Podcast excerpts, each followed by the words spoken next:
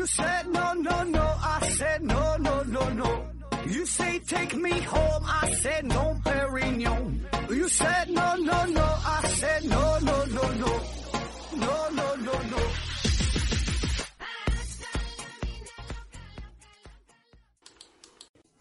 拼命探索，不求果。欢迎您收听《思考盒子》。呃，本节目由喜马拉雅平台独家出品。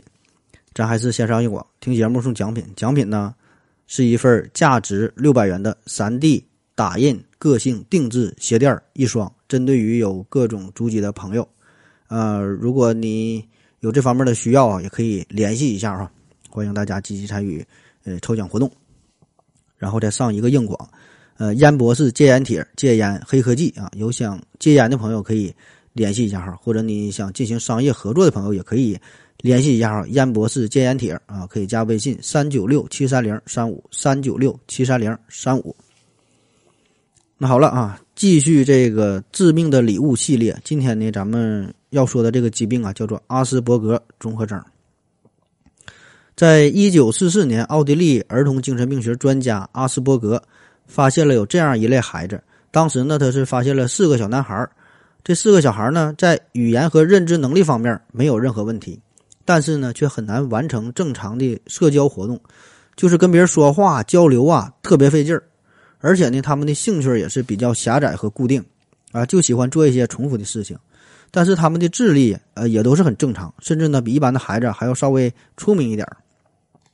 可是当时呢，阿斯伯格这个论文呐，并没能引起大家的关注啊。你看，这是在一九四四年吧，呃，正好是二战。那直到二战结束之后，又过了三十多年，阿斯伯格这个名字才重新呢被人提起啊。这个呢是由英国的呃著名精神病学专家叫洛纳温啊，他的一篇论文当中描述了相似的症状。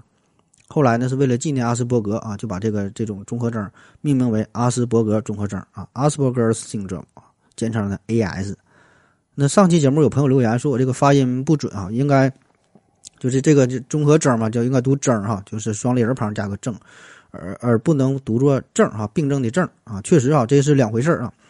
这个这个征双立人加一个正确的正，这是读征嘛，就征兆啊啊，这一种迹象，一种征兆，一种表现。就综合征呢，就是说很多表现集合在一起啊，这叫综合征，有很多综合征啊。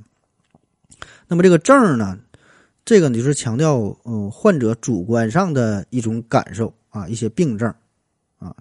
所以说这个呢，今天的节目也是这叫阿斯伯格综合征啊。上上期是马凡氏综合征啊。当然了哈，这个。声明一下，今天的发音呢还是不准啊，可能有时候读阿斯伯格综合征，有时候读阿斯伯格综合症啊，有时候可能就说成阿斯伯格啊，说的呢都是这个病啊。那本来呢，这个阿斯伯格综合征哈发现之后，这个是精神病学领域这里边一个非常专业性很强的这么一个课题，对吧？跟咱们平平时跟咱老百姓好像没有任何关系。可是呢，很快这个病呢却是人引起了普通人的广泛的关注。因为呢，就是当人们用阿斯伯格综合征的特征这种表现去对照前人的时候，惊讶的发现哈，牛顿啊、爱因斯坦、安徒生、梵高、达尔文、莫扎特、米开朗基罗、特斯拉、卡文迪许等等等等啊，很多很多这种改变世界的天才式的人物都很符合这种表现。你看这些人哈，确实呢，如果对他们稍有了解或者翻看他们的传记啊，他们都有一些共同的特点，性格比较孤僻。啊，不善于和人交际啊，不爱说话，然后呢，都是在自己感兴趣的这个领域啊，做出了惊人的成就。所以，这个阿斯伯格综合征出现之后，很快呢就和这帮天才联系在一起，并且呢被冠以“天才病”的美名。啊，那之前咱们咱就觉得吧，这帮人刚才说的这这这些人都天才嘛，和咱们正常人这种为人处事的方式不太一样，也完全可以理解。对吧？根本就不心不心蔫鸟然嘛，对吧？可是呢，从来没有人考虑过这背后深层次的问题。哎，那么现在这有了一个全新的、更加科学的解释啊，就是这些天才啊是患有阿斯伯格综合征哈，有这个疾病啊，所以呢引起了广泛关注。那上期说这个马凡综合征，这个是身体方面有着一些过人的天赋啊。那么这期说的阿斯伯格综合征哈，就是在智力方面，智力方面啊有着一些优势。那从这个疾病的分类上来说，阿斯伯格综合征是属于广泛性发育障碍的一种。也有人呢把它归为轻度自闭症谱系障碍，啊，也有人呢直接把它等同于高功能自闭症啊。具体如何划分啊？这个争议还很大啊，咱也不会啊。反正这些都不重要，重要的是啥呢？这个阿斯伯格综合征，我们会对它存在很多的误解啊，特别是它这个名字叫天才病哈，这个名字是非常坑人的啊。就绝大多数的患者并没有看起来这么美好，但是呢，他们还要同样去承受着这个疾病带来的折磨，对吧？就是。没能拥有这个天赋哈，反正是得了这种病啊。那么，即使是拥有一定的天赋，那他想真的要是成为这些特殊的人才，也需要自己的努力，对吧？同时呢，也需要社会给予他很多的包容、很多的理解啊。所以说，这个事儿其实是挺难的啊。那么今天呢，咱就聊聊这个容易被人忽略啊，又经常被人误解的阿斯伯格综合征啊。那咱先看看他这个。主要的这几个表现哈，有这么几个大的方面啊，分别说说。第一大方面呢，是他的人际交往困难。那儿童时期，阿斯伯格综合征患者呢，经常被老师啊、被父母评价说，这个小孩是以自我为中心，哎，做事呢是我行我素。但是吧，他这种呢，还不像说完全这种自闭症那种那种儿童那么冷漠啊。自闭症他的这个以自我为中心，我行我素呢，是对于周围的人呐、事儿啊，他不感兴趣。啊，不想跟其他的小伙伴去玩，不想跟他们建立联系。但是这个阿斯伯格呢，他是愿意和别人去交流，就是挺喜欢跟别人玩的啊，也会主动的表现出想要融入社会、想要和别人成为朋友的这种愿望。可问题是呢，想法挺好啊，但是他缺乏交流的技巧，缺乏交流的能力，他不会，他不懂得如何跟别人去打交道。所以呢，你这样的话，你别人也就不爱搭理他。那么他们呢，只能是和自己的父母以及就非常亲近的好朋友，呃，建立一些情感上的交流。那么在儿童时期其实还好，对吧？家长可以给予更多的包容。但是你你你长大之后，你这个社交问题就会越发的严重啊！因为我们平时交往过程当中，会有很多非语言上的交流，对吧？有很多面部表情啊，有很多肢体的语言呐。那么这些都是他们很难去掌握的啊！就比如说几个同事在工作的时候聊天不干活。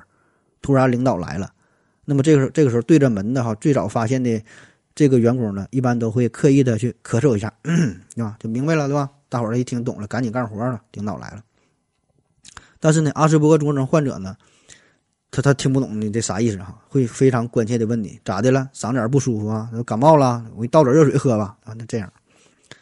再有呢，就是在咱们这个社交过程当中呢，我们除了会有一些基本的礼仪之外，还会有很多很多就约定俗成的，但是不成文的一些规矩啊，一些潜台词。这个呢，就需要每个人自己去体会、去学习啊。比如说，你去你朋友家做客，然后你的朋友呢频频的搁这看表，对吧？那自然就暗示你，对吧？你你差不多了，你赶紧走吧，对吧？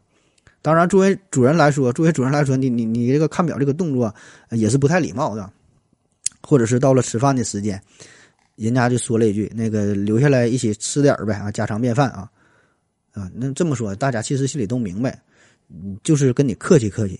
但凡是个正常人，一定呢是起身就要离开了，说我这边还有事儿啊，我我我走了，不打扰了，对吧？这是正常的这个规矩啊。特别是在咱们中国，咱叫礼仪之邦啊，有很多不便明说的这些社会潜规则，你得自己慢慢的体会。”那么这些模糊的社交法则，对于阿斯伯格综合征来说，呃，这个简直就是灾难性的存在。那么其实，他们也是想要学习这套，就是书上没写的，不会去主动教你的这些处世哲学。但是呢，他们往往只能是用一种一种非常刻板的、生硬的、程式化的方式去和别人交流，啊，所以呢，最终他是难以真正去理解、去揣摩别人的心思啊，从来也是看不懂别人的脸色。自己呢，他也不会，呃，摆出一副合适的面部表情来表达自己内心的情感。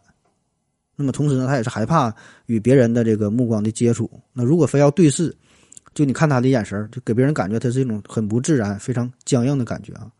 就我们经常形容一个人叫城府很深，对吧？是叫喜怒不形于色啊，眼睛里就写满了故事啊，等等。但阿斯伯格综合症呢，跟这还完全不一样哈。他的面无表情是一种。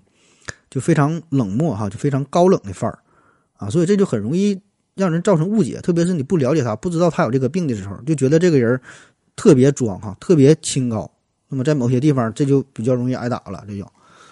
而且很多时候呢，就是他们并不知道自己的行为可能会给别人带来这种不爽的感觉，就即使你暗示他也没有用哈，就你暗示这个事儿，他不懂啊，你必须把这个事情跟他说清楚、讲明白。啊，就你得告诉他啊！现在你看这个表，现在是十点半了啊！你已经在咱家待了五个多点了，把咱家的水果啊吃的都差不多了，冰箱里就剩两个西红柿了。现在我跟我媳妇就要睡觉了啊！你赶紧走吧，你赶紧回家吧，再不走你就赶不上二路汽车了啊！你得这么跟他说，他才能明白啊！如果你一味的跟一个阿斯伯格综合症的患者，你跟他客气啊。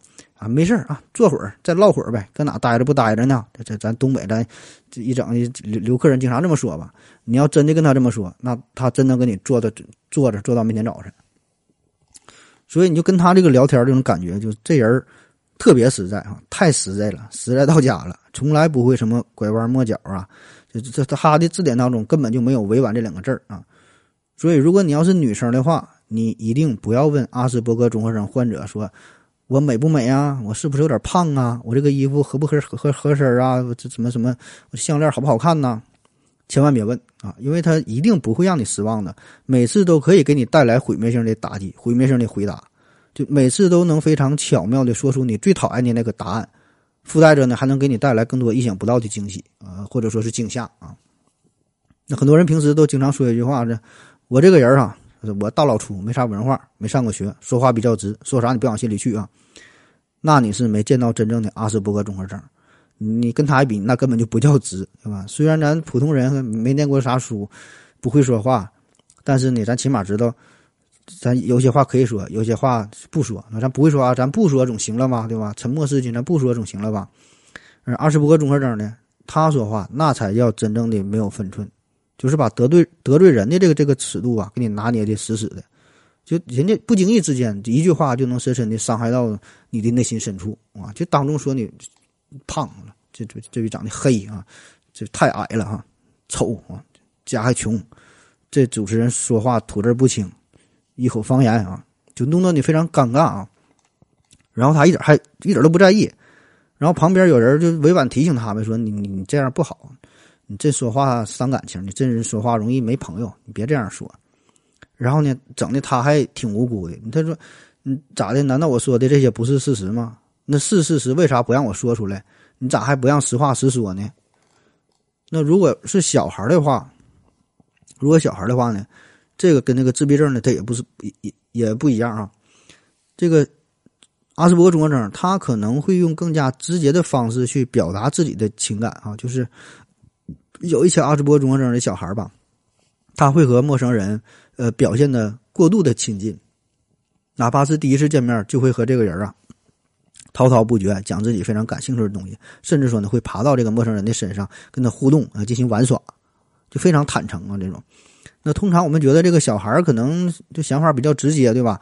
呃，有啥说啥，想啥就干啥，不会什么是掖着藏着的，对吧？也不会看别人的脸色，也听不出家长什么语气啊。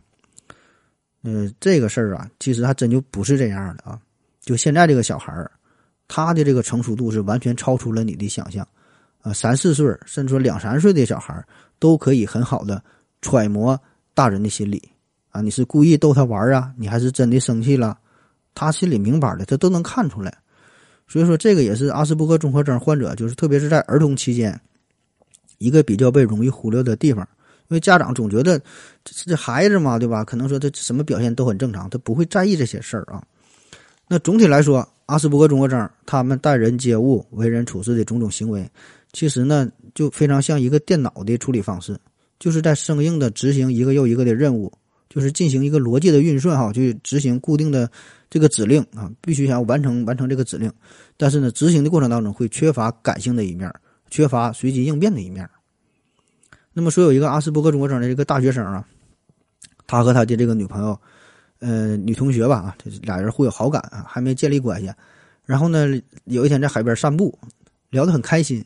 这时候呢，这个女孩突然就亲了他一口。那但凡是一个正常人，都应该知道下一步应该干啥，对吧？但是呢，这位男青年哈，却是非常理性的思考要如何去面对这个局面，大脑就一顿分析了，对吧？女孩亲我一口，他这么做啊，说明呢对我有好感。可能呢是想想做我女朋友，那么我该如何选择？A 哈，马上同意他；B 啊，我可以拒绝他；C 我可以再考虑考虑啊，然后再给他说给他一个答案。然后在他的大脑当中就建立了一个巨大的策略树哈，一条一条分析分析啊，脑瓜子想的直热哈，这 CPU 过载了。所以这个阿斯伯格综合症患者每天感觉呢，他们都是在处理着大量的选择、大量的运算哈，就各种指令啊，满脑子都是符号，就没有情感这方面的东西。当然了，说这么多吧，其实他也有他优秀的一面，对吧？就是非常的坦诚，非常的真实。那么一旦和你交上了朋友，就会掏心掏肺的，非常非常真诚的对待你。而且呢，他非常守约定，非常遵守时间。就他们的想法很简单哈，非常单纯。那么有的时候呢，他们也会意识到自己的做法可能不太对哈，有一些失礼的地方，也会意识到自己呢，这确实是缺乏这个社交能力，对吧？他也他也知道这个事儿，然后呢，也想要做出一些改变。但是呢，很难哈，所以只能呢是去刻意的去模仿别人的行为，比如说哈，把每一个社交模式都写在一个本上啊，或者是偷偷的记在心里，然后呢，下次再遇到相似的场景，他就拿出来套用一下。所以他除了和父母啊和特别亲密的几个朋友之外，他对别人是很难随心所欲所欲的去谈话去交流。那么他当他面对不同场合的时候，其实他都在深思熟虑哈，在大脑当中快速的运转，然后选取相应的场景模块，开始自己的表演。那有时候甚至说非常简单的打个招呼，哎，说你好，哎，干啥去啊？完了使用的语气呀，这这个手掌抬的高度啊，连见面时的呼吸那都得是反复练习啊啊！其实这个就真的很辛苦啊，所以说他可能哈永远也是无法真正的去融入到。社交的这个这交往过程当中，啊，只能是说用自己的记忆力尽量的弥补社交能力的丧失，啊，这是第一大方面哈，社交能力。第二呢是这个呃语言交流的问题啊，语言交流很困难。那其实这个和之前说的人际交往这方面是有呃很很大一块重复的地方。那么这里边为啥单说一下？就是这个是针针对于语言表达这方面哈，这也是阿斯伯格综合症一个特点啊。那首先咱明确一下。阿斯伯格综合症患者，他的这个语言系统的发育是完全正常的，说话没有问题，表达也没有问题啊，他能正常的去说，正常去对话。有一部分人呢，他的这个发育呢还要更早一些啊，但是呢，他们使用语言进行沟通的能力很差，表现在啥上？就是说他的这个语言表达像是一种机械性的表达，说话的音调啊、呃语速啊、速度啊、这个节奏啊，就非常单一、刻板。没有什么情感上的变化，就你跟他聊天，就像是跟这个最早那版本的 Siri 说话一样哈，面无表情的啊，也没有什么动作，没有什么肢体语言，就是就是这这就搁这跟你说啊，不像咱们说话，手舞足蹈的，点头摇头啊，哎，脸脸上一挤眉弄眼的都没有。那么他们呢，还会时常的自言自语啊，不断的重复，特别呢是喜欢用大量的书面语和大量的成语。那如果是小孩的话，还会喜欢模仿大人说话的方式，啊，用用用一些文绉绉的话啊，咱经常说这这小孩说话挺有意思啊，像个大小大人似的啊，就这样啊。那么也有一些阿斯伯格症患者呢，很难掌握人称代词的用法啊，就是你我他，就这个咱平时用的非常非常多，但是他们呢，他们很少去用啊，很难掌握。就是他们称呼自己的时候呢，更多的呢是用自己的名字代替自己。很多日日本动漫呢，动画片啊。都都都这么说，特别是小女孩哈，说说起来萌萌哒，挺可爱的。就比如说正常的，比如说我饿了哈，我想吃一碗麻辣烫，对吧？咱正常都这么说。那如果我是阿斯伯格综合症患者，我就说盒子饿了，盒子想吃一碗麻辣烫。你看，如果我要三四岁这么说还行，你二十六七岁了，还是一个大男的哈，这么说就。那么部分阿斯伯格综合症患者呢，对于父母的称呼也是直呼其名，那都不会用这个人称代词嘛，那不也也也也不会叫爸爸妈妈。他会说：“这不是赵雅琴啊，我饿了。那这赵雅琴，这个给我给我给我这个整整点没有整点饭吃啊！我要吃饼干啊，或者是王富贵啊，王富贵啊，陪盒子一起看动画片儿。他这这这这么说。那么这种情况呢，会一直持续到成年，无论父母怎么去纠正，他也是很难改过来。那在二零零七年，嗯，都柏林三一学院的迈克尔和呃连斯啊这两位博士在《孤独症与发育障碍》杂志上。”发表了一个文章，说呀，这个阿斯伯格本人哈，可能就患有阿斯伯格综合症，因为阿斯伯格很早呢就对语言有特殊的才能，他一生当中呢也是非常喜欢引用奥地利诗人弗朗茨·格里帕泽的这个诗，而这位诗人呢本身据说也是患有这个阿斯伯格综合征的这个倾向。那么阿斯伯格在提到他自己的时候呢，常常使用的是第三人称他啊，不是用我。那么这个呢，也是很多孤独症谱系的一个特征之一啊。就说这个人他是以另外一个视角来看待自己。那据后人回忆说，阿斯伯格平时啊，他也是沉默寡言，呃，很少与人交流，动作呢也是比较笨拙啊，交友交友也很困难。但是呢，对病人呢，却表现出了非常宽容啊、热忱啊这种这种感情，也能够洞察患者的心理，甚至是深埋在深埋在内心深处的一些动机。所以有人推测嘛，说这个阿斯伯格其实呢，他就是把对自我的这种认知啊，投射在了病人的身上，所以呢，才能深入了解这个病人的情况，才能做出这么大的贡献啊！啊，真假不知道哈，就这么一说。那在这个语言表达上，这个阿斯伯格综合征呢，还有一个特点就是以自我为中心。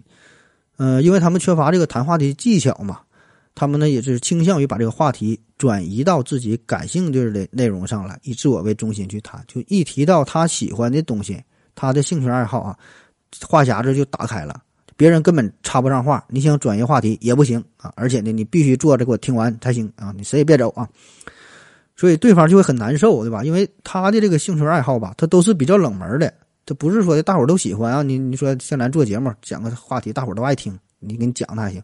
他的兴趣非常冷门，什么常温超导技术啊，裸子植物的区域性分布啊，什么洛伦兹变换和长度收缩的关系啊，等等等，就就这类的内容，就但凡是个正常人，他他不会感兴趣。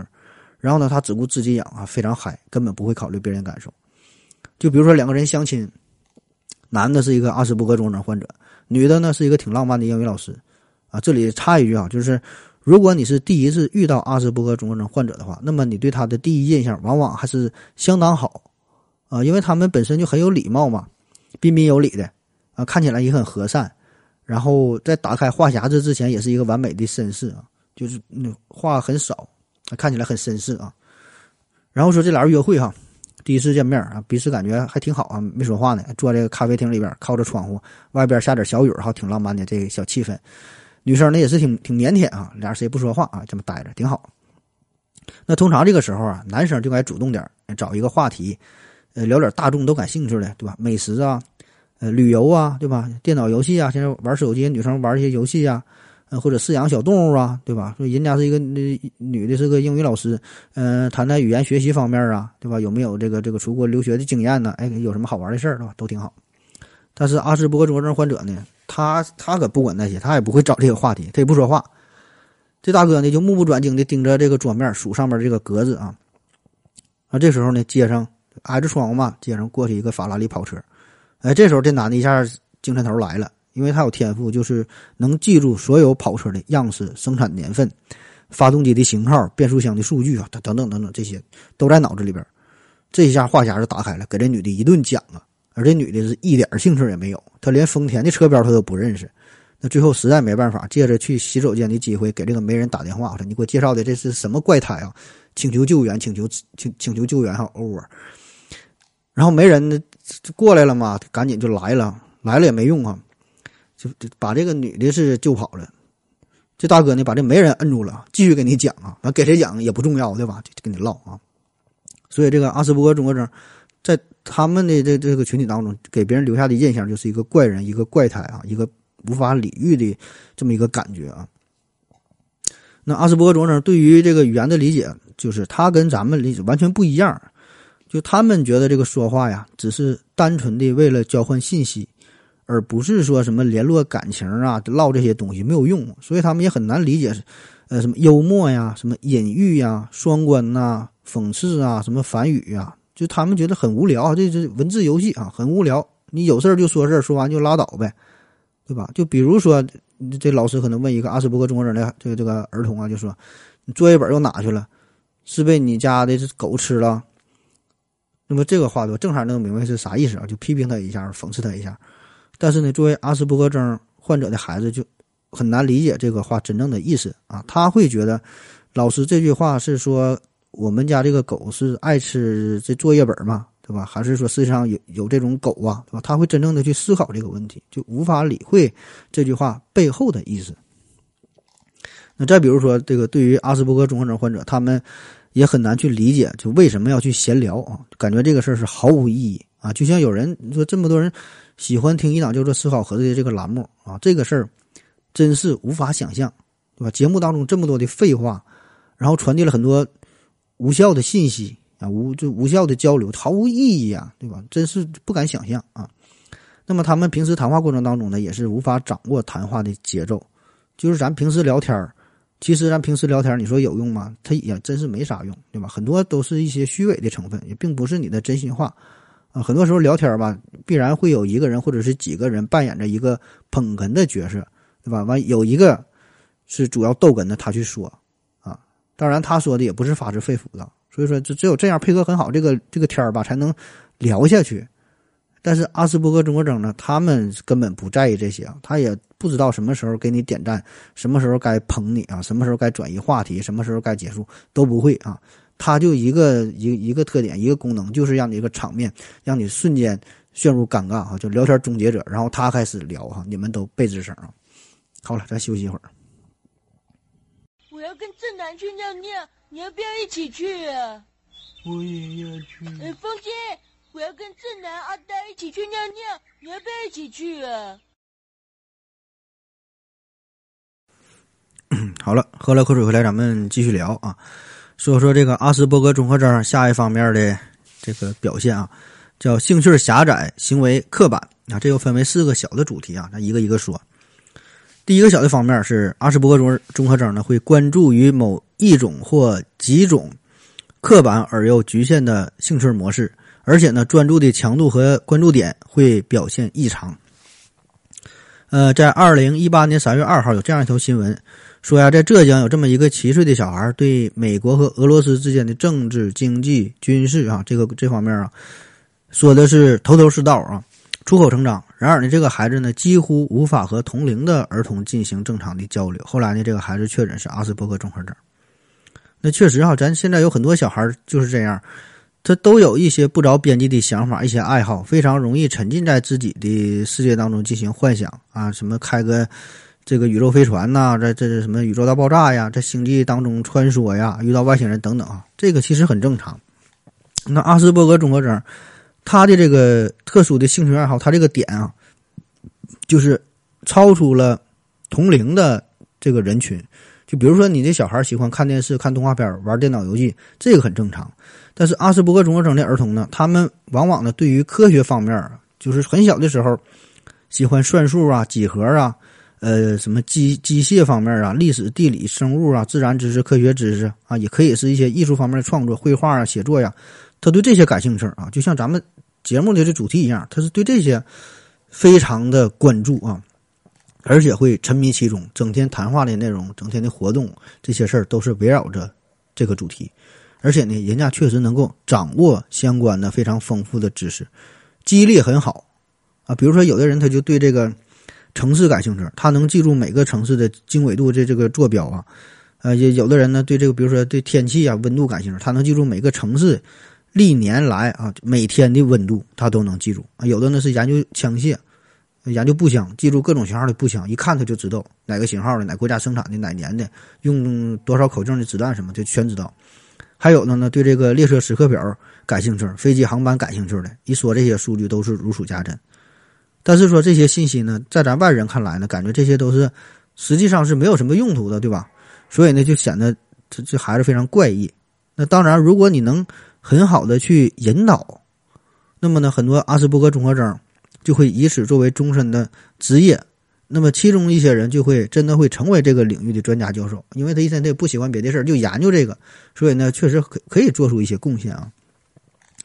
比如说，美国纽约还有这么一位男子，叫做大刘士麦克勒姆啊，麦克勒姆，这大哥呢从小呢就是痴迷于交通运输系统，就是对纽约城市里边所有的地铁站呐、列车呀、公交车的运行都是了如指掌。一看哪路从哪到哪，中间多少个站点，几点几点发车，几点几点到哪，地铁呀，那那那哪会儿换乘站呢？怎么怎么全知道。但是很遗憾，他并没能进入到纽约的交通系统进行工作，所以呢，他只好是屡次假冒成司机，有的时候呢是偷偷驾驶着公交车，有的时候甚至是驾驶这个这个地铁呀，有时候还是冒充这个轨道的维修工人哈，哎，就想近距离的接近呃这这这个这个这个驾驶的这个系统交通这个系统啊。所以呢，前前后后一共是被逮捕了二十九次啊。据统计呢，是在监狱当中度过了三分之一的人生。那直到二零一零年啊，他呢是又驾驶了一辆公交车，呃，要逃往肯尼迪国际机场。那么在公路上呢，是被这个警方抓获了。那么后来呢，他才是被确诊呢，他是一名阿斯伯格综合症患者，就对这个交通系统、交通运输系统啊，有着过度的痴迷。所以吧，这个他就是相当于一个反例，对吧？他没能及早的发现这方面的天天赋和爱好，没能很好的去引导他。那么，如果他是，如果就他就早点调到这个纽约地铁，当个什么总调度啥的，对吧？我觉得这个是物尽其用啊，才能发光发热啊。所以，对于这个阿斯伯格综合征，那么我觉得应该是，呃，更多的呀去鼓励他，对吧？利用患者本身的这个兴趣爱好。让他们在成年成年之后可以从事相关的这个职业啊，做一些相关的研究。当然，很多时候他们的这个兴趣爱好并不是直接反映出在某一个固定的领域，呃，就是更多呢，他是看似就是一些非常怪异的关注点。就比如说对数字感兴趣，对几何图案感兴趣，就是你并不知道他呃很适合从事哪个职业，所以说你得引导，对吧？你得去发掘，对吧？这样呢才能。让他找到一个合适的工作，做出自己最大的贡献啊。第二个小的方面是有明显固执的，呃，去坚持某一特定而又非功能性的日常行为和仪式的表现。啊，这说的比较绕哈，啥意思？就是这个阿斯伯格综合征患者吧，他们的这个生活会非常的规律，就是他会在自己的心中构建一个非常井然有序的。这个这个世界哈，所以呢会有非常刻板的做事的方式，永远保持着相同的习惯。他最受不了的就是改变，就比如说啊，每天先干啥后干啥，他不能有变化。就起来之后，必须是先坐在马桶上，打开思考盒子，一边听一边拉，拉完之后一定是先刷牙再洗脸。要是先洗脸再刷牙，这脸就白洗了，这一天都不舒服。那有的人这个尿尿的时间也非常固定哈，一看表八点半了，必须得尿，到点就得尿，不管有没有都得几点。那么如果要是他出门去一个曾经去过的地方，那么他的这个开车的这个线路一定是不能变的。上回我是怎么去的，这回还得怎么去啊？那就更不用说上下班了，上下班的路线那更是固定的了，就这一条道，不管堵不堵，甚至说在马路上你走第几排车道，基本都是固定的，就旁边这个车道没有车，他也不并过去，就走这条道，因为天天我就是这么走。然后家里边的这个摆放的东西啊，位置啊都是固定的，吃的东西也非常固定，就这几种食材，就是这几个做法。去的饭店也是就这几家。然后写字画画呢也是如此，他写的这个字儿啊，他画的画啊，就感觉都是从一个这个一个模子里刻出来的。写字的大小啊，笔画的粗细啊，也都是一模一样，就没有什么变化啊。那为啥有人说这个爱因斯坦嘛，推测他是阿斯伯格综合征患者嘛？就说他也有这种。行为刻板，行为非常刻板的这个表现，有一个传说哈，说他在这个普林斯顿大学的时候，他从研究所回到他的公寓所走的这个路，路旁边呢是有这个栏杆他每次回来走这个路，他都要一边走一边数这个栏杆那如果某一天他数完的这个数跟平时不一样了，那就得回来啊，重重走重数，啥时候这个数对上了，那才能回家啊。当然，我觉得这个事儿有点扯啊，就本身这个行为就有点扯。那这就是确实有很多大科学家是存在着，呃，某些社交方面的问题哈，不不善于交际啊，脾气呢也是比较古怪、比较偏执啊，经常经常有这方面的奇闻异事啊。但是说的，你把爱因斯坦就把这些表现直接把他说成是阿斯伯格综合征，我觉得这个就多少有点草率了啊。呃，我觉得可能更多的只是一些媒体吧，作为宣传，为了制造节目效果，为了扩大影响力，然后。把这个阿斯伯格综合征和越来越多的天才挂上钩，他就蹭热点嘛。你看，为啥他说的这些大神，他基本都是死了的人啊？因为叫死无对证，对吧？所以我们很容易就从他生前的一些传记当中，一些种种这些行为，跟这个阿斯伯格综合征联系在一起，然后你就生的生拉，你就这么说呗，对吧？你怎么说怎么是，他也不能去反驳你，是吧？那再说一个固执的表现，就是阿斯伯格综合征患者呢。对于规则会严格的遵守啊，不管是小孩也好，成人也好，非常守规矩。就比如说小孩，那说小孩一般都比较馋，那妈妈可能会告诉他，你吃饭之前呢不能吃零食，对吧？你得先吃饭啊。那么呢，一般小孩来说，可能趁家长不注意，你偷摸吃个果冻啊，吃个虾条，吃个薯片啥的，也都正常，对吧？家长看了之后，顶多也是说两句，也不至于上去就暴打一顿，对吧？都是亲生的。但是阿斯伯格综合征这个这个小孩都不一样，你告诉他不吃，他就是不吃；你给他，他也不吃。啊，不管天气多热。衣服的扣子都是扣的整整齐齐的，一个扣也不解开，只是因为家长曾经说过，你这个衣服扣你得扣好，你说扣好，那我就扣好，对吧？天天二十四小时我就得扣好。再比如说成年人也是，说有一个阿斯伯格综合征的这个这个姑娘，去超市里买东西，超市人家搞活动，这洗发水啊，原价呢是二十九块九，而是呢搞活动嘛，你有会员的话，会员价是十九块九啊，便宜十块钱。然后呢，他没有会员卡。那就参加不了这个活动了呗。你看旁边有一个不搞活动的，是二十五块九，那他就选择了一个二十五块九的这个洗发水。然后超市的促销员一看说：“你这个事儿，你就拿那十九块九的呗。你下楼排队结账的时候那么多人，随便找个人借个会员卡刷一下就完事儿了，根本没人管。”然后这位姑娘就是她，从来都没想过这个世界上还有这样一套法则，对吧？因为她觉得会员价，这个只有是会员才能去享受，我没有会员我就享受不了。对吧？这个就是规则。那么，即使这个促销员告诉了他这个办法，他仍然不会改变，他还是选择就正常，我就买这个二十五块九的，我也不跟你扯什么会员的事儿啊。这个是他的这个道德体系，这是他的他对这个世界的认知啊。第三个小的方面是，嗯，刻板和重复的身体动作。那有一些阿斯伯格综合症患者呢，会表现出一些非常奇怪的刻板性的动作，比如说他可能会垫垫着脚走路啊。反复玩自己的手指啊，搓手啊，拍手啊，扭动手指啊，或者是拍打头部啊，啊，或者是凝视某一个地方啊，然后反复长时间的旋转一个物品啊，等等啊，就是有一个固定的动作。那美国精神疾病的诊断与统计手册曾经呢把这些表现呃列为阿斯伯格综合征的一个诊断标准啊，叫局限的、反复的、刻板的行为行为。形态啊，兴趣和活动啊，那特别是当他们紧张的时候、疲劳的时候，或者感到过度负荷的时候呢，上述表现会更加的明显。第四方面呢，是持续关注特定的物品。这阿斯伯格综合征呢，他们会非常在意某一个物品，就一旦这东西不见了，他就会变得非常的苦恼；一旦找到了，又会非常的兴奋。就是他们对于物品的这种附属感啊，附加的这个情感呢。有时呢，甚至会超过对于家人、对于朋友的情感。那这一点呢，可能是与之前的社交障碍有关，因为阿斯伯格综合征难以了解和回应别人的想法，对吧？备受社交的困扰嘛。那么对于这个物品和机械，这个就非常容易了解了。那这东西它很简单、很可靠、很直接，对吧？既不会改变内心的想法，也不会造成情绪上的变化。那么这个就非常符合阿斯伯格综合征的胃口了。所以呢，他们对于这个物品会有着过度的迷恋。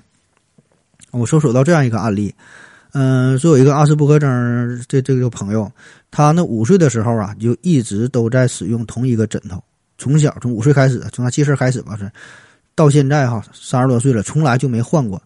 虽然呢中间的这个填充物是换过的哈，咱说枕头沿是换过，咱这个枕头这个皮儿啊外边是从来没换过。虽然都是洗的掉色了，都快漏了哈，补了好几回。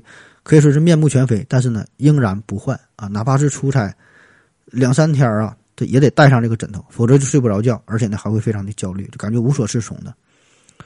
那这种表现，其实我们在之前恋物癖那一期呢也讲过哈，就对于儿童来说呢，会经常有这种表现，就是喜欢自己的小枕头啊、小被子啊，喜欢某一个毛绒玩具啊，对吧？这很正常啊，因为他缺乏安全感，嗯，也是适应了这这种气味吧。可是呢，如果你等到成年之后还是这样的话，你这个反正你就会自己注意吧。下一个大的方面是关于运动啊，运动，呃，这个呢有有四个典型的表现哈，你自己看一下。第一呢是模仿肢体动作的困难；第二呢是无法顺利接球；第三呢是单单脚站立困难；第四呢是双手无名指弯曲困难。你可以试一试这四条哈。如果你全中的话啊，也不用担心呢。这个只是阿斯伯格综合征的相关表现，并不是诊断依据。呃，那有一些阿斯伯格综合征呢，就是他们的这个运动发育呢是比较迟缓，运动很笨拙啊。特别是视觉运动协调能力这方面呢，会有很大的缺陷。这里边呢，既包括大运动，也包括精细运动。那所谓大运动，就是你跑呀、跳呀这些全身的大范围这个运动。就比如说呢，他可能会比同龄人更晚的学会骑自行车呀、溜冰啊、接球啊。那即使掌握了这些技能之后，做的呢也不灵活，步态非常的僵化，姿势呢也是很古怪啊。那么精细方面呢，就是你手部的肌肉，特别手部小肌肉这个发育比较迟缓啊，所以他写字儿也是比较困难的，书写速度也很慢，然后写写呢还写出格就很难很难控制啊。当然也有一些例外哈，就是有一些阿斯伯格综合征的患者呢，他会表现出绘画方面的天赋、艺术方面的天赋，甚至是运动方面的特长啊。这里边有一个著名的例子，就是呃，足球运动员梅西啊，这个梅西啊也是一个阿斯伯格症综合阿斯伯格综合征的患者啊，梅西啊，这是前几年罗马里奥在他推特上爆出来的料哈。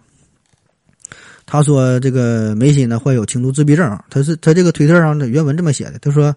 呃，你们知道梅西患有阿斯伯格综合征吗？那是一种一种轻度自闭症，患者会比普通人更能集中精神。牛顿、爱因斯坦也得了这样的病。我希望梅西能像他们那样，每天都超越自我，延续他那魅力十足的足球啊！这罗马里奥写的啊。那据说这个梅西是八岁的时候就已经确诊了哈，那时候。呃，大家的印象都说这个梅西是一个安静的、不爱说话的孩子，总是沉浸在自己的足球世界当中啊，对外面的喧喧嚣是充耳不闻。那也正是因为他患有阿斯伯格综合征啊，所以他是不像其他运动员那么爱社交啊，把他对自己的时间、把自己的全部的注意力呢，都是放在了足球上啊，所以是取得了辉煌的成就吧。啊，没得着世界杯好像。下一方面呢，是对刺激和环境反应的异常。这个阿斯伯格综合征的患者呢，非常容易出现情绪紧张、情绪激动啊，过度的敏感，尤其呢是处于人非常多的这个狭小的空间里边，比如说挤地铁呀、商场里边啊、坐电梯呀，这些有的孩子就不愿意去这个人多的地方吃饭啊，就去电影院里啊，就是对周围的这个声音会非常的敏感，就感觉非常刺耳。那如果是在体育场当中呢，更是无法忍受啊，甚至说是会。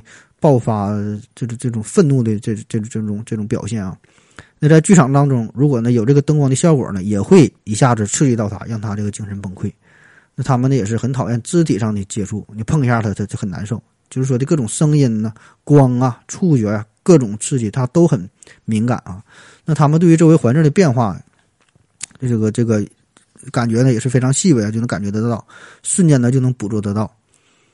那么呢，这种反应是非常剧烈啊，常常伴有强迫的这种焦虑、担忧。就家里边摆放的家具的位置啊，椅子放在哪儿啊？哎，这位置它不能有不能有变化，有一点他就难受。那还有一些小孩啊，大晚上不睡觉，就就说：“哎，我听到什么什么声了，啥声没有？”把家长吓坏了。有的小孩就说：“哎，我看着啥东西了？床头有人哈，冰箱上有俩小人哈，海尔兄弟啊。”就是他经常会看到一些别人看不到的东西。那实际上呢？这就是他的视觉过度敏感的结果，啊，有的还说这个墙上啊、天花板上这花纹啊，就看到什什什么什么东西，整的挺吓人的。其实呢，这个就是他视觉过度敏感所带来的。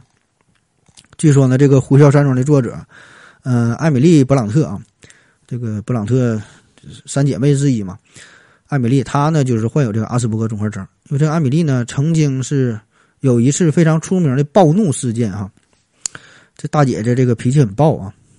就是因为她家里边有一条狗，把她这个洗衣房弄脏了。艾米丽上去就是一记重拳，狠狠地打在了狗的脸上。书中记载的说，这狗啊被打的是接近了半盲，惊恐万万分啊。这个是在他的传记当中有过这个详细记载的。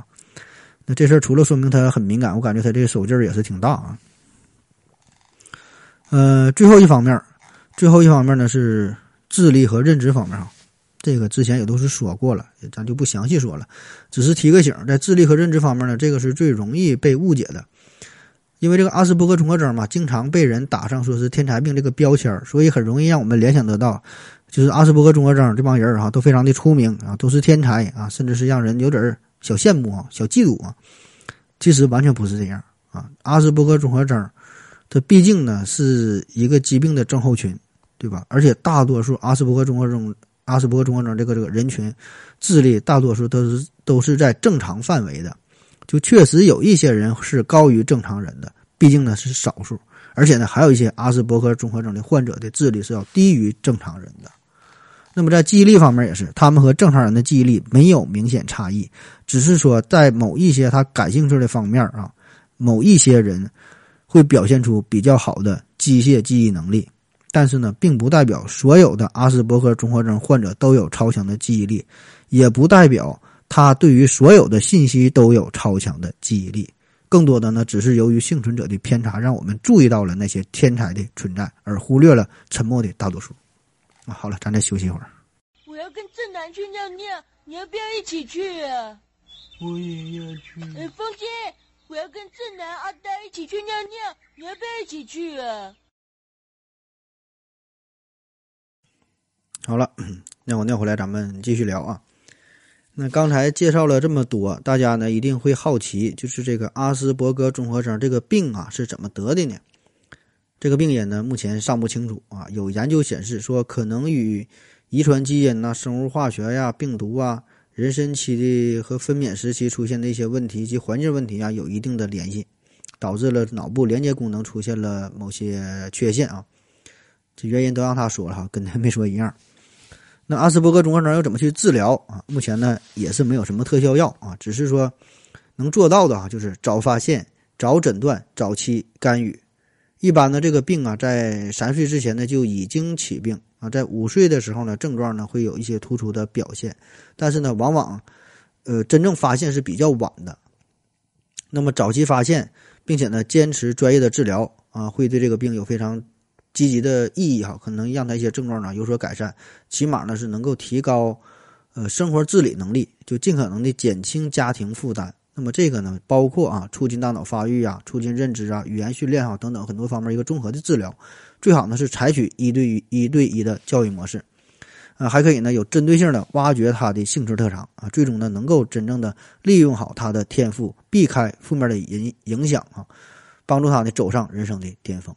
啊，但是这种案例其实成功的案例吧，其其实很少，对吧？同时呢，在由于大家很多人不理解嘛，不知道这个病对阿斯伯格综合征群体呢会造成二次伤害，因为这这类患者就是不善于和人沟通，啊，所以很容易被人误会哈。所以呢，就是这个社这个病啊，需要整个社会对他们多多的包容。那有了阿斯伯格综合征这个事儿呢，我就想到了咱们的教育问题啊。还说教育的事儿，那别说是阿斯伯格综合征啊，就或者是其他的一些自闭症吧，咱说就是普通的孩子，其实呢，这里边也有一个事儿，就是值得我们反思的，就关于这个这个社交的话题啊，社交。当然了，这个社交这个问题不是说某一个家长的问题，不是说某一所学校的问题啊，这是整个社会、整个教育界的问题。之前咱们聊有一期说这个内卷这个事儿吧。这这咱说过哈，那现在呢，很多家长普遍呢都已经意识到了，呃，说要培养孩子的兴趣啊，什么各种钢琴班啊、书法班啊、足球班啊、舞蹈班啊、美术班啊、口才班对吧？等等，然后呢，参加各种比赛啊，获得了各种的荣誉啊，很好对吧？短期内可以提升孩子的自信心，同时呢，也满足了家长的虚荣心对吧？培养兴趣爱好，好事儿啊。但是呢，有有一个点哈，好像很多家长都忽略了，就是这个人际交往的能力。嗯，我们很难准确的去定义哈，到底啥叫人际交往？书本上呢也从来也没教过咱们啊。所以，当学生们走出象牙塔之后，呃，真正的步入到了社会，到了自己的工作岗位，就会遇到很多的麻烦。那你别说是阿斯伯格综合征，就是咱们正常人，你大学毕业之后，你工作了，你也很难处理。这些纷繁复杂的社会关系，对吧？你上班之后你会发现，这个事儿什么话该说，什么话不该说，啊，怎么去说啊？别人说的话哪句是真，哪句是假？我该怎么去做？怎么处理我和领导的关系？怎么处理我和同事的关系？怎么处理我和客户的关系？面对一些具体的问题，又该如何去解决？对吧？这个如何去解决？不是说你这个工作本身，就是你工作之后你会发现，百分之。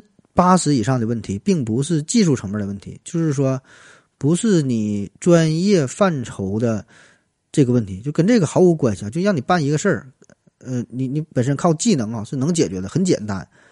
问题就是啥呢？就处理人际关系，处理这些矛盾啊，这个是最让人头大的。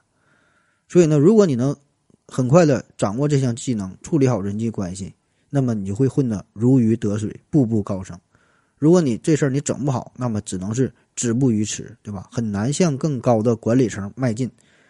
啊，年轻时候还好，对吧？你岁数大了咋整？有很多中年人都是受到了这方面的困扰啊。当然，很多人他是，呃，看得懂，但是做不到，或者说是不想那样去做，对吧？非常不不屑于这种行为，非常不耻于这类人哈，就不想与他们为伍，对吧？那这就另说啊。咱说，更多的人可能还是想往上爬一爬，对吧？所以说，对于基本的社交礼仪啊，基本的潜规则，呃，多少还是应该知道一些啊。扯远了哈，这个就是由阿斯伯格综合征想起的这个事儿啊，就是说社交这个话题嘛。所以我觉得这个对于学生群体来说，咱起码在大学当中，是不是应该加上一个必修课呀？对吧？应该把这方面吧一些一些礼仪的这个东西，我不知道这个现在有没有，反正我上学那阵儿好像是没有这方面的课程哈。那说这阿斯伯格综合征，嗯，在。一九四四年，哈，咱说它是首次被记录。那么到五十年之后，又被标准化，并且提出了相关的诊断依据。那么再到现在，被广泛的流传和误解啊。那其实学界内部对于阿斯伯格综合征的这个界定啊，一直也是没有非常明确啊，没有达到统一，争议一直很多啊。就关于说阿斯伯格综合征到底是否等同于高功能自闭啊，一直存在着争论。那根据最新的这个国际上的消息吧，二零一三年五月。美国精神病学会发布的《精神疾病诊断与统计手册》第五版当中，又把这个阿斯伯格综合征这个疾病名就给取消了，而把它呢是纳入到了孤独症谱系障孤独症谱系障碍，简称叫 ASD 啊，也就是说不再把阿斯伯格综合征作为一个独立的疾病进行诊断啊。当然这些跟咱也没有啥关系啊，这玩意儿太专业了，咱也用不上啊。他爱咋划分就咋划分，但不管咋说，这种表现这类人群它是存在的啊。而且人家美国呢是，对于九个月大的孩子，所有九个月大小孩都要进行一次自闭症的筛查，就像咱们扎疫苗一样啊。如果发现有一些自闭症的这个苗头了，那即使没确诊，也要进行一些干预啊。所以这一点我觉得做的还是挺好的。那么在我们国家呢，好像还没有相关的政策、相关的体制哈，没有这方面的检查。所以呢，这里就是给各位家长提个醒啊，就是你如果有小孩的话，小孩不太大的话，嗯，就是。有个这个弦儿吧，注意一下这这方面的事儿啊。就是本身这个阿斯伯格综合这个孩子，他的这个诊断嘛，确实很困难。那么得到最后诊断平均年龄呢，大约是八到十一岁哈。其实这就比较晚了，对吧？因为确实这长大了，大伙儿才注意到，才才很明显，然后家长才会主动的带孩子去寻求专业的评估、专业的诊断啊，再再治疗干预，对吧？但这时候已经挺晚了。你想想，这十一岁了，马上就进入到青春期了。你别说是阿斯伯格了，你就是正常的孩子，你和家长之间都很难进行沟通，对吧？你青春期谁爱听你的各种各种逆反？那么即使找到专业的治疗机构哈，也挺麻烦，而且还要消耗更多的精力、更多的时间，最后治疗的效果呢也是比较差哈。所以说得早发现、早治疗啊、早干预，对吧？那怎么发现？其实就是咱们之前聊的这些事儿啊，比如说说话方面。那有的家长觉得自己孩子可能会说几个简单的词汇啊、简单的句子、短语啊，这就够了哈，意味着这就叫正常说话啊。但是你一定要考虑，你孩子几岁了啊？你小两三岁哈，这这这么这还行。你都四五岁了，还不会说一些复杂的长句子，嗯，这个就得注意了。你看一个字儿一个短语往外蹦哈，这就有点不对劲儿啊。当然，这家长都是这样，都觉得自己家孩子好，都觉得自己家孩子聪明，对吧？很难发现啊。所以说呢，你得警惕一下啊。那么还有一些孩子呢。正相反啊，说话是滔滔不绝，很能说，很能说啊。但是说的呢都是自己感兴趣的东西，别人跟他说啥他也不听啊，你很难打断他啊。眼神交流很少，经常回避跟别人对视啊。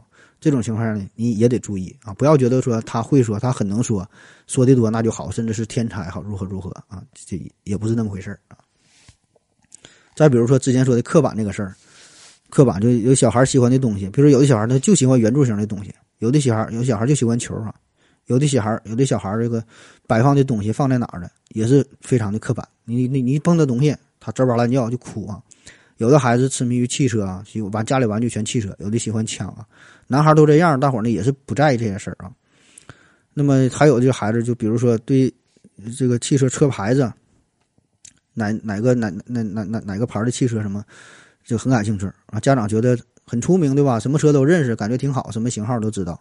好是好，但是也提醒一下，如果他的兴趣非常单一的话，也需要注意。就是男孩子你喜欢车呀，喜欢枪啊；女孩子喜欢洋娃娃呀，喜欢布偶玩具，很正常。但是他的兴趣应该是相对比较广泛的，不能只喜欢一样两样。所以这个是他也是一个值得注意的一个一个点呢。还有这个情绪方面的变化，比如说有的孩子他摔东西呀、生气呀、破坏性的对吧、攻击性的行为，这个很容易识别。但是呢，对于那些默默无闻的啊，特别在幼儿园里边经常躲在角落角落里边不愿意和人交流的，这个就往往就被忽略了，啊？所以说，就会哭的奶孩子有有有奶吃，对吧？只只是注意注意到那些表现出来的，就没表现出来的，你也得注意哈。啊，别说是不说是阿斯伯格综合征了，是不是有一些自闭的形象，对吧？这个也是需要注意的。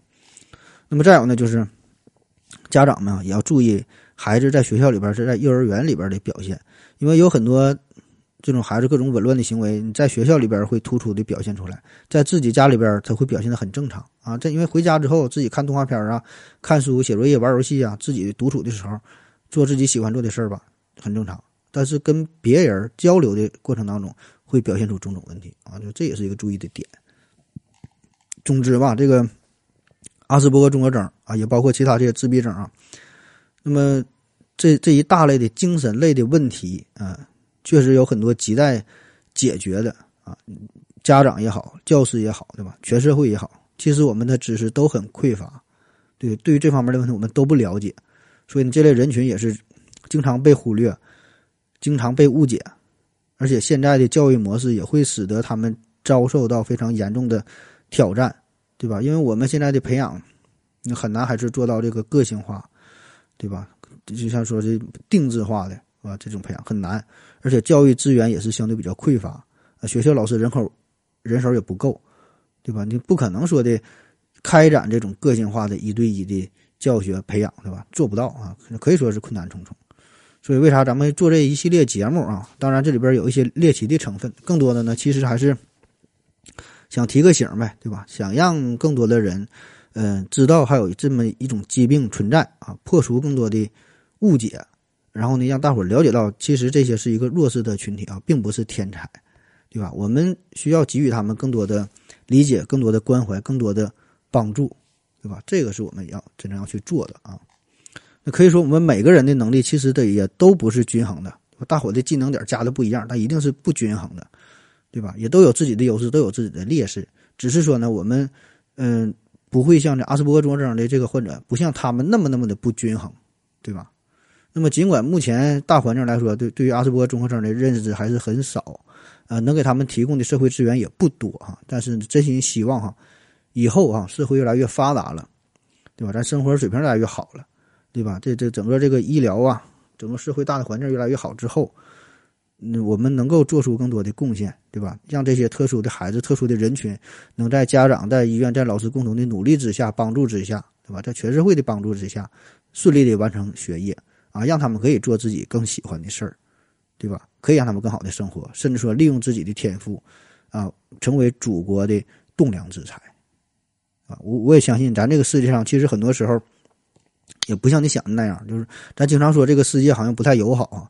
其实这个世界吧，确实是表现出来的是不太友好啊。但是呢，它并不是充满了恶意，只是说大家呀，嗯，彼此缺少一些交流，对吧？产生了很多的误解而已。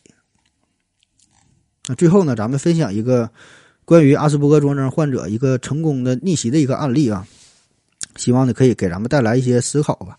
这个故事的主人公呢，叫做雅各布。巴尼特啊，是二零一一年，他在这个 YouTube 上发表了一段关于反对爱因斯坦相对论的这么一个视频。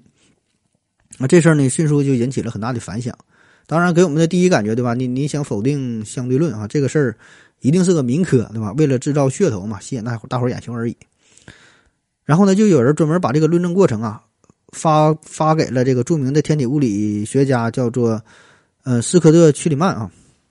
给这专家看一看，就让这个专家评判一下这个到到底咋回事啊，对吧？因为这咱也看不懂，你你像一般人评判也看不懂，不知道咋回事最终呢，这个屈里曼啊，他他发话了，他说虽然这个雅各布的论证过程没能推翻相对论，但是人家的这个这个论证的过程是充满了学术性、专业性，不是说一般的民科给你瞎扯，这就相当于得到了大神的认可。而更重要的是呢，这个这个视频哈，这个发布者雅各布当时只有十三岁，而且还是一个阿斯伯格综合症患者。那这个小哥呢，后来测这智商呢，是高达一百七啊。八岁的时候呢，就自学完了大学的课程；十岁的时候呢，就已经被知名大学录取；十五岁的时候呢，在著名的呃物理学评论杂志上和另外一个这个这个物理学教授哈是联合发表了论文啊，非常辉煌啊！你看人这个这个履历，非常让人羡慕啊。但是呢，他两岁的时候，这个孩子就被诊断出阿斯伯格综合症啊，有非常严重的社交障碍，他的。这这个医生曾经告诉他的父母说：“你这个孩子可能永远也不会说话，不会阅读，甚至给自己系鞋带啊都成问题啊。”那么，既然已经被确诊了嘛，没没啥办法，就和大多数患病的孩子一样，只能是被送到一个特殊的教育机构，在那里边呢进行学习啊。其实就是说，能让他完成生活自理这个事儿就已经不错了，没有什么太高的目标。可是呢，送到这个特殊的教育机构里边吧。这孩子啥也没学会哈，反倒是变得更加的孤立啊！因为这家长一看这也不行啊，是吧？搁这待着人不待废了吗？然后呢，雅各布的妈妈呀就发现这个孩子虽然这个不太正常啊，跟别人交流能力很差，但是呢也有与众不同的地方。他可以非常轻松的就拼出一幅五千块的这么一个超大的拼图，而且呢，他看了全国公路路线图之后呢，能够背出每个高速公路的名称的编号，能够记住自己每条走过的。走过的这个街道啊，丝毫不差的画出来，而且呢，还能很容易的就理解很复杂的什么物理学啊、行星的运动理论哈，这这这方面事儿。于是呢，就把这孩子带回来了，不搁这学校扯了，自己在家亲自教他儿子啊，就是这母亲非常伟大哈，采取了一种放养的方式啊，让他自由的探索，你对啥感兴趣你就去干啥，你别的你啥也不用管，对吧？而且是竭尽全力的支持他、帮助他。那么在这种宽松自由的情况之下。雅各布的学术水平是突飞猛进，那么在十岁的时候就以非常优异的成绩被印第安纳州普渡大学破格录取。后来呢，他还上了这个 TED 做了一个演讲啊，叫“忘记你所学到的知识”啊。有兴趣的朋友可以自己上网搜索一下，叫“忘记你所学到的知识”啊。我也会在我的微信公众号上边发布一下哈。那么雅各布在他的 TED 演讲上他说。每个人都可以像他一样，命运给你关上一扇门的时候，同时为你打开一扇窗。哎，上期来说这句话了哈，这个圣经上说的嘛。其实生活中我们也也会被别人轻易的宣判啊，说你才一米七还想打篮球啊，你长相不行，你将来肯定当不了演员啊，你一个三本学校毕业的啊，将来肯定进不了大企业啊，你普通话都说不明白啊，根本别想当主播啊，就是经常别人就给你宣判了，给你判死刑了。然后雅各布就告诉我们说，自己的人生只能由自己主宰，任何人都无权给你下判决书。没有人生来完美，天才凡人皆是如此。即便你是天才，也要遇上合适的环境，才能迸发出巨大的能量啊！这一切啊，呃，确实都是离不开他母亲的这个这个放养的教放养式的教育的方式啊。当然了，哈，说了这么多啊，这个这个你完全可以把这事儿当成一碗鸡汤哈，听听热闹就完事儿了，也别当真啊。反正吧，就是说你得。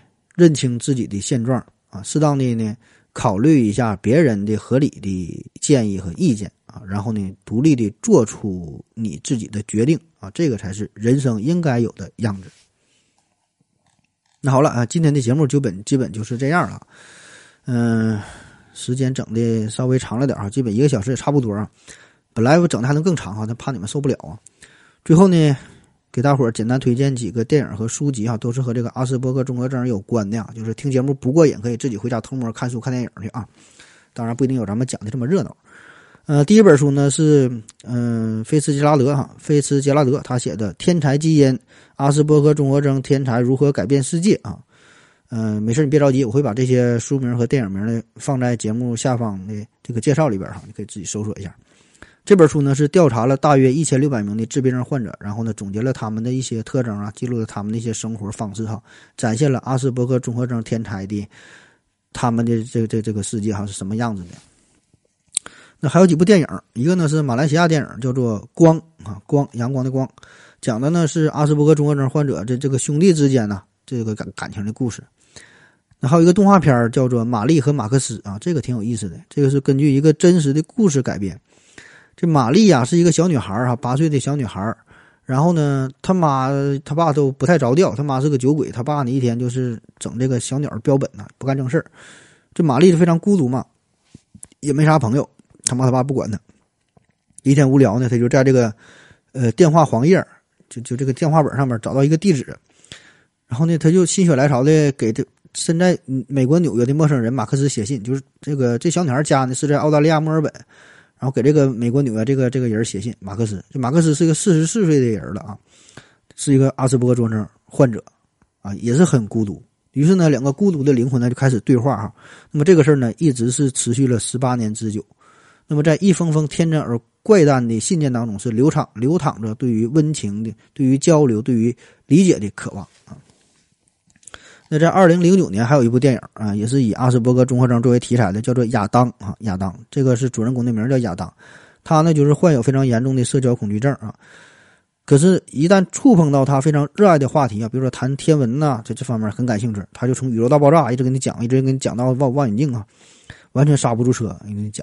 同时呢，他是一个玩具公司的电子工程师，可是，在设计玩具的时候，他啥也不管，一意孤行，自作主张，不计成本，最后被老板开除了。啊，然后在这个过程当中呢，认识一个女孩啊，然后俩人有有了感情啊，开开始交往，哎，这出现了不少的这个这个热闹。那还有一个印度电影叫《地球上的星星》啊，这是阿米尔汗导演的，阿米尔汗阿米尔汗哈，非常有名了，估计很多人也都看过哈，《地球上的星星》。嗯，再推荐一个比较冷门的叫《莫扎特与鲸鱼》啊，《莫扎特与与鲸鱼》啊，这些都不剧透了，自己看吧。嗯，还有《雨人》哈，像《雨人》这个这种级别的就不用推荐了吧。最后呢，推荐一本书叫《一九八四》哈，作者呢是乔治·奥威尔啊。原因呢，这这个书跟阿斯伯格综合症本身没有什么太直接的关系啊。原因呢是这个作者乔治·奥威尔呢，他被认为是阿斯伯格综合症患者啊。嗯，那如果你觉得这个比较晦涩难懂不爱看哈，可以换一个轻松点的，叫《天才在左，疯子在右》啊。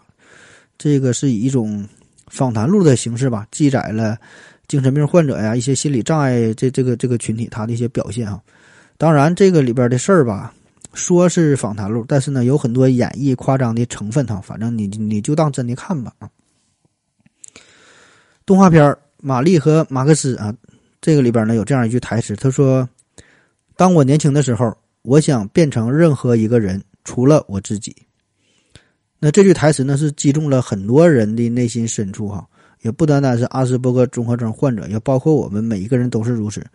就确实在年轻的时候，或者是说某一个瞬间吧，某一个失落的瞬间，某一个失败的瞬间，某一个很无助的瞬间，很很很无奈的瞬间，不如意的时候，我们都有这种想法，就是除了自己啊，做成任何人都行，对吧？就感觉我是某某某该多好啊，对吧？可能不是说一个富二代、官二代啊，可能就是身边的一个平凡的人，我们都会很羡慕他，对吧？就感觉。别人的生活都比自己过得好，倒并不是说非得住上大房子、开上好车，如何如何，就感觉非常普通、非常平凡，也是值得我们去羡慕一下，对吧？很多人都会有这种感受。可是呢，人无完人，我们更多的呢，只是看到了别人光鲜亮丽的一面，或者是说他比较顺风顺水、比较平淡的一面。很多时候。内心深处的苦楚呢，是不愿意告诉别人的，对吧？不愿意分享出来，说的都是好的。你看朋友圈基本晒的都是幸福的一面，对吧？就是你羡慕别人呢，别人呢其实也会羡慕你。所以呢，我们能做的就是必须要接受自己，接受自己，对吧？这里边包括有你的优点、你的缺点，对吧？你得接受你的全部啊，这些都是上帝给你的礼物。那也许我们永远无法改变自己的缺点，对吧？你意识到你的缺点，你也无法去改变啊，也会很无奈。所以呢，只能去接受，对吧？这个就是人生的真谛啊。那最后呢，咱再不妨的大胆设想一下啊，就假设说，在你出生之前，马上要投胎了哈，面前呢有一个按钮哈，有个选择，就是说你是愿意带着某些异于常人的天赋，同时也是伴有着缺陷这种情况来到世界上，还是说像大多数普通人一样啊，很普通啊，没有什么天赋，没有什么缺陷啊，你会选择哪个呢？好了今天的节目就是这样感谢您收听谢谢大家再见。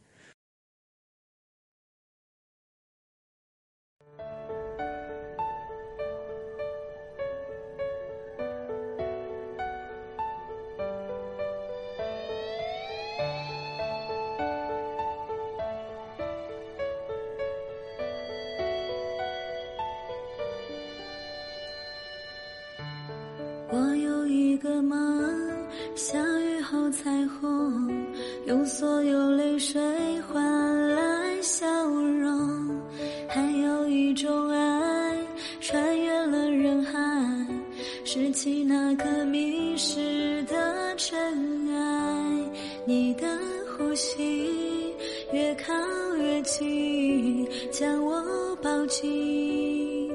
嗯我睁开双眼想你在身边。